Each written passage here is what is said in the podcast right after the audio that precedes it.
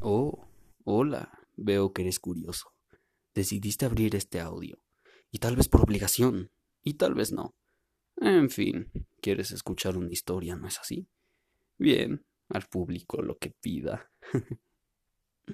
Últimamente no ha sido lo mismo, ¿sabes? Digo, ¿qué te cuento? ¿Mi sombría historia de vida? Ñe, eso es algo que cualquiera te puede contar.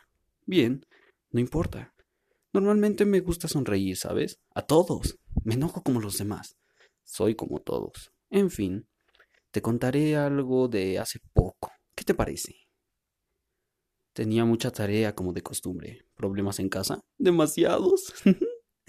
Mi vida es toda una comedia. Y pronto, mi hermana mayor trajo una gatita a casa. Creo que en este momento deberías decir, oh, como hacen todos cuando algo les parece lindo, ¿no? Por favor, quita esa cara de concentración. Maldita sea, te estoy contando algo. Deberías estar absorto en ello. Bueno, prosigo. Veo que no eres muy bueno para oír historias. En fin. Yo no podía tocarla. Soy alérgico a esas adorables alimañas. Pronto llegó la época de celo. Los gatos abundaban en el patio. Una noche de esas noches feas, tú sabes, de esas en las que lloras hasta dormir. ¿Qué? ¿No te pasa? En fin, lloraba. Solo veía mi teléfono y donde solo estaba ese jodido mensaje, ese jodido mensaje que lo arruinó todo. Ah, se me olvidaba decirte. Mi cuarto tiene un hueco en la puerta, un hueco de buenas proporciones. No es muy importante, en fin. Me levanté de mi triste cama y me dirigí a la cocina. Me empecé a sentir del asco, estornudar como no tienes idea. Me puse irritable. Dios, estornudaba a más no poder. Logré ver lo que estaba debajo de un mueble, algo distante de mi puerta. De inmediato salí de mi cuarto, tapé el hueco, entré a la cocina y después, al volver al cuarto, sentí peor la irritación, alergia. De pronto, vi moverse algo. Me acerqué a donde se había movido esa cosa, y de pronto me saltó ese bastardo a la cara. El salto no fue lo que me molestó. Sabes, digo, un salto cualquiera lo tolera. Me molestó que el bastardo, cuando yo iba a cargar a cargarlo para sacarlo, me haya rasguñado. ¿Y dónde me rasguñó? Pues en el brazo. Lo saqué y lo aventé. Pero no se fue el maldito. Sentí el dolor y pronto Empezó a arder la herida y me fijé. En efecto, estaba sangrando, maldita sea. ¿Es normal? No, no creo que sea normal que sienta esa sensación al ver mi sangre. La rabia me invadió. No sabía cómo decirlo. Me sentía tan bien, Dios mío. Podría jurar que me estaba volviendo loco. Me sentía bien. Me gustaba ver sangre correr. Y pronto dejó de caer. Ya no había sangre a pesar de que apretaba la herida. Tardé minutos en tratar de recuperar esa sangre, pero no volvía. En fin, me percaté de que, para mi buena suerte, había un gato enfrente de mi cuarto. Mi cuarto tiene ventanas. Abrí una sutilmente. El gato no lo notó. Lo tomé por el lomo y pronto, por Dios, empezó a luchar contra mí. Me rasguñaba. El desgraciado ponía resistencia mientras yo solo le sonreía absorto en mi excitación e ira. Pronto lo tomé del cuello. Se sentía tan bien, como una alfombra tal vez, o alguna agarradera de alguna nada. Nada era tan perfecto como ello. Me dolía pensar en lo que estaba haciendo, pero mis sentimientos me decían hazlo. Y me encantaba realmente. No sentía la necesidad de dejarlo con vida alguna. Pero iba a ser aburrido si lo dejaba irse así como así. Digo, dicen que el cielo es la total calma. Pues bien, este gato tendría que haber caído en el purgatorio. Podría haberlo ahorcado. Eso hubiera sido feo. Podría haberlo hervido con vida. Eso hubiera sido más doloroso. Podría haberle simplemente prendido fuego y esperar a que el bastardo se quemara. Pero hubiera sido un desperdicio. Así que me dispuse del gato. Lo tomé por el cuello. Agarré una de sus patas y yo sentía como las demás trataban de luchar contra mí, me rasguñaban una y otra vez. Pronto tomé una cegueta de un lado y corté extremidad por extremidad a ese desgraciado. Abrí su estómago y aún en vida el gato Le puse uno de sus órganos en su boca. Pronto grité cómetelo, mientras éste se ahogaba poco a poco, y pronto su vida se apagó. El cadáver lo aventé a un terreno baldío ubicado al lado de mi casa. No importa.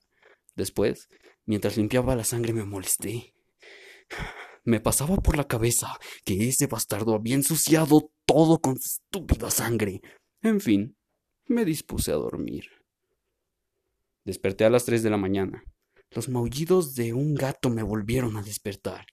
Y esta vez fue el colmo. Las malditas tareas me hacían dormir tarde, y mi único descanso era interrumpido por estos bastardos animalejos.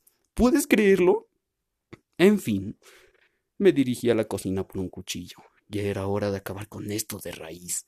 Salí y observé cómo la gata de mi hermana peleaba con un gato, que quería procrear con ella.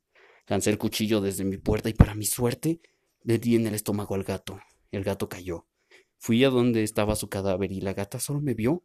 Se acercó y me hizo una caricia. La levanté, la miré y solo podía pasar una cosa por mi mente. Era tan bella. Lloré y pensé, es mía. Pero yo bien sabía que esa gata no podría ser mía. Somos razas diferentes, dejando de lado la alergia pero hace tanto que nadie me veía y me daba una caricia. Por Dios, ni mis padres lo hicieron. Volví a mi cuarto con la gata, bajé a donde estaba el cuarto de mi hermana, abrí su puerta con una tarjeta de crédito, y ella estaba dormida. La gata tenía un bozal y estaba amarrada. Amarré a mi hermana, y pronto despertó. Mis padres estaban encerrados en su cuarto, no hay ventanas, y a la puerta la obstruí. Mi hermana gritaba. Y creí que lo mejor es jugar, ¿no? Digo, si alguien está asustado, creo que lo mejor es calmarlo jugando. Hermana, ¿jugamos al circo? Dije. no digas nada, tú eres la espectadora. Es un show solo para ti. Tomé a la gata, la amarré y pronto le trituré una pata con un martillo. La gata gritaba de forma infernal. Mi hermana lloraba. Le corté la cola a la gata y la tomé. Me dirigí a donde estaba mi hermana y le restregué la cola en su cara. Mira, ¿Acaso no es esponjosa? Sublime, ¿no? Mi hermana se destapó la boca y me dijo, eres un hijo de perra. Proseguí y pronto abrí el estómago de la gata. Y finalmente, esta murió poco a poco. ¿No te gustó la función? ¿Tanto que me esmeré y no lo valoras? Aprenderás a valorar las cosas. Pronto comencé a quitarle uña por uña a la vez. Sus ojos se nublaban. Era espectacular. Una vez terminado, besé su mano y le dije, Mademoiselle, ese tono rojo le queda sublime. Creo que le falta labial. Le abrí la boca y me dispuse a jalar su lengua, pero ésta la cerró de golpe, rompiendo mi dedo meñique. Estallé en cólera. Maldito perra, aprenderás a respetar a quien te da la eterna paz. Tomé un martillo y en unos cuantos golpes conseguí tumbar la mayoría de sus dientes. Hecho. Bueno, ahora sí proseguí a besarla. No supiste agradecer las cosas y por ello no podrás volver a agradecer ni a maldecir. La besé, tomé su lengua con mis dientes, la jalé poco a poco hasta que al final se desprendió. ¿Ya se acabó la diversión? Se apagaba, así que le clavé un cincel en el brazo. Se despertó de golpe por el dolor, tomé un tubo y lo atravesé por su garganta.